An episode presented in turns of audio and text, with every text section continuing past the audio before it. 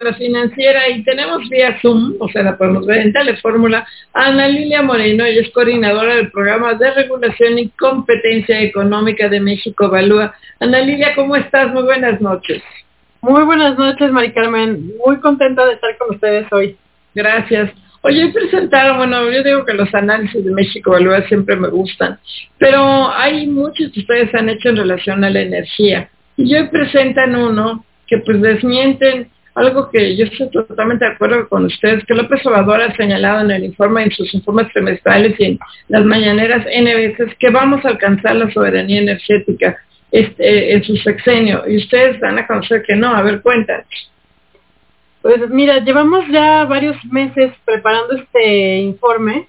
Fue complicado porque se cruzó con, con toda la discusión de la reforma energética y como bien dices, eh, pues valorar en la realidad eh, el discurso oficial es complicado porque el discurso es muy potente en relación a su, a su pues convencimiento de que la soberanía energética es la mejor apuesta que podría hacer México en materia energética. Sin embargo, al observar la balanza comercial, por ejemplo, eh, podemos ver que no solo es deficitaria, sino que va creciendo a un ritmo muy alto en todos los energéticos. Eh, por ejemplo, podemos ver aumentos muy significativos en gas natural, evidentemente, pero también en combustibles crudo e incluso en petroquímica vemos aumentos de doble dígito. Entonces, pues alcanzar esa soberanía, esa autarquía como el gobierno federal la entiende, pues es no solo complicada, sino imposible de realizar. Y esto a la luz pues de una integración comercial y energética que tiene nuestro país gracias a los tratados comerciales, gracias a la integración que tenemos con Estados Unidos eh, y que supera el 80%, tanto, bueno, combinando las exportaciones y las exportaciones que hacemos en todos los bienes y servicios. Entonces nuestra óptica en el estudio es ver esto desde un enfoque más sistémico, es decir, desde un enfoque regional. Quizá a México le convendría ya aceptar que somos parte de eh, Norteamérica y que existe un gran potencial para poder alcanzar la seguridad energética, esto es, que no nos falten energéticos baratos, limpios y de buena calidad. Sin duda, Ana Lilia Moreno. ¿Cómo estás? Te saluda Marco Antonio Mares. Muy buenas noches. Qué gusto saludarte, Ana Lilia. Marco Antonio, qué gusto. Buenas noches.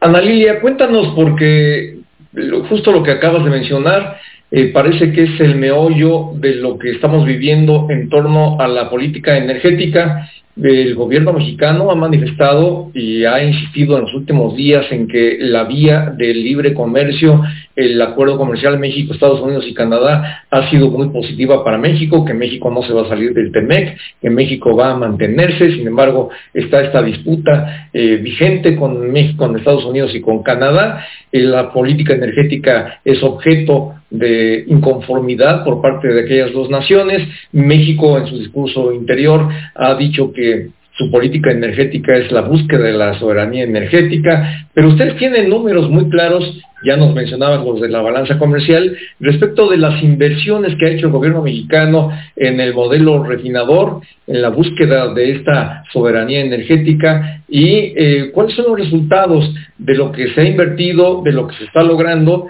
y cuál sería el camino a seguir eh, alternativo a esto que está presentando hoy el gobierno mexicano. Mira, es una pregunta muy pertinente. Eh, la información pública disponible está muy dispersa.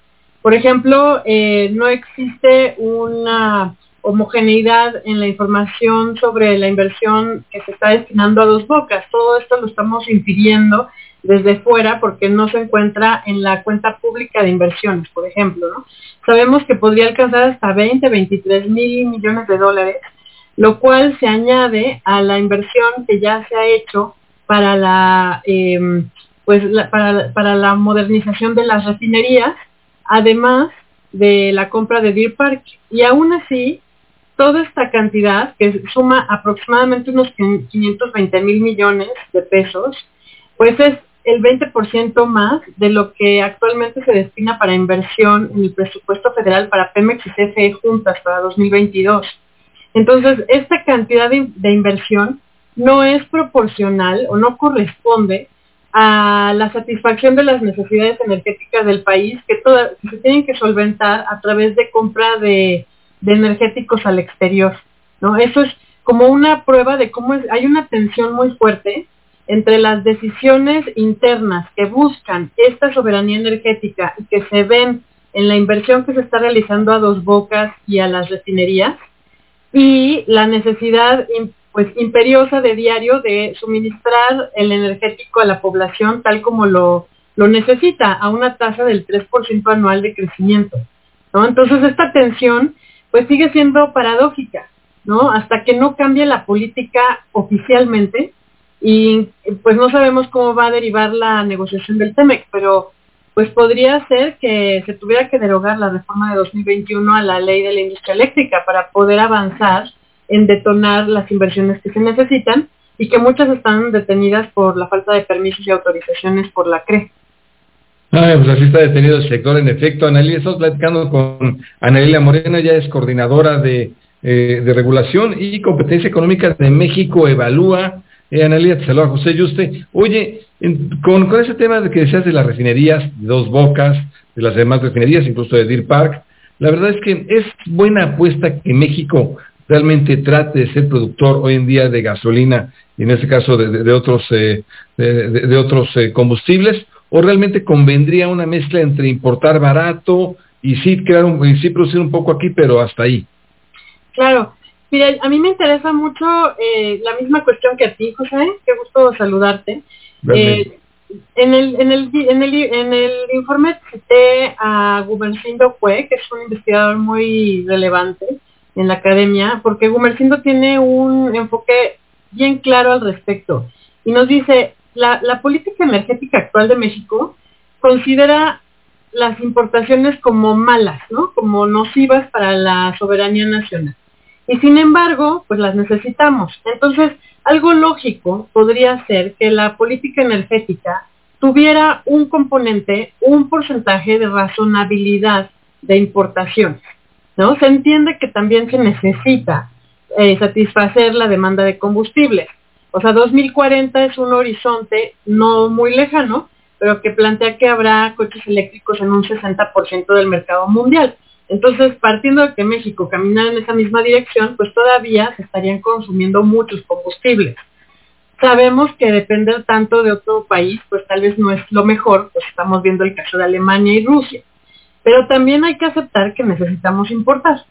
Entonces, el componente es muy importante. No existe esa razonabilidad en nuestra política energética. Luego, entonces, está satanizado en el discurso y en la política tal cual escrita, como están los programas, el importar. Entonces, esa, esa lógica un poco extremista pues afecta las decisiones de los órganos colegiados, como es la CRE, como son los eh, consejos de administración de las empresas estatales, porque pues ellos toman decisiones conforme a la política que se dicta desde la Secretaría de Energía. Entonces se podría flexibilizar un poquito esa, esa lógica, para ir transitando hacia una lógica un poquito más abierta. Ustedes dicen que aunque se lograra la capacidad total de dos bocas, y este, la refinería seguimos importando el 20%, pero Deer Park lo que compremos es importado. O sea, López Obrador considera Deer Park como si fuera una empresa mexicana, bueno, el dueño es Pemex, pero como si la gasolina que nos vaya a mandar fuera gasolina hecha en México y no, va a seguir, se tiene que contabilizar como importada, ¿no? Además, se tiene que tasar a un precio de transferencia como parte relacionada de Pemex a valor de mercado, Mari Carmen.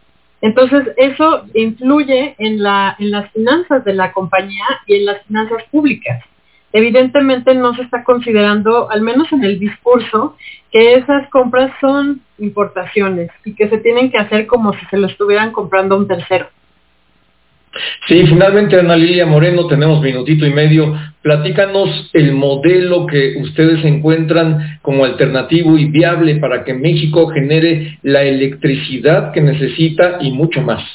Mira, el, Laboratorio de Energías Renovables de Estados Unidos tiene un estudio estupendo que lo publicó en abril pasado, que lo recomiendo mucho, y ahí es sorprendente la oportunidad que tiene México en materia de inversión de energías renovables De hecho, los estudios dicen que si nosotros ocupáramos todo el potencial solar que tiene nuestro país, podríamos generar 100 veces más de lo que actualmente generamos y además exportar, si se hicieran obviamente las inversiones de transmisión y distribución adecuadas, incluso exportar a Centroamérica, que es una región del, del planeta que carece de inversiones buenas en renovables.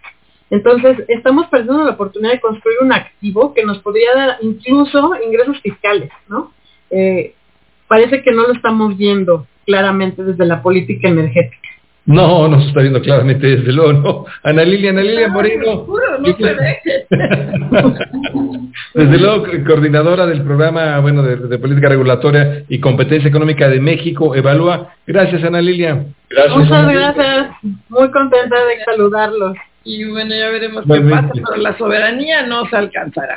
No, no, no, no, no se alcanzará. Pues muchas gracias, Ana Lidia. Nosotros vamos a un curso Regresamos aquí a Fórmula Financiera. Hasta luego. Regresamos.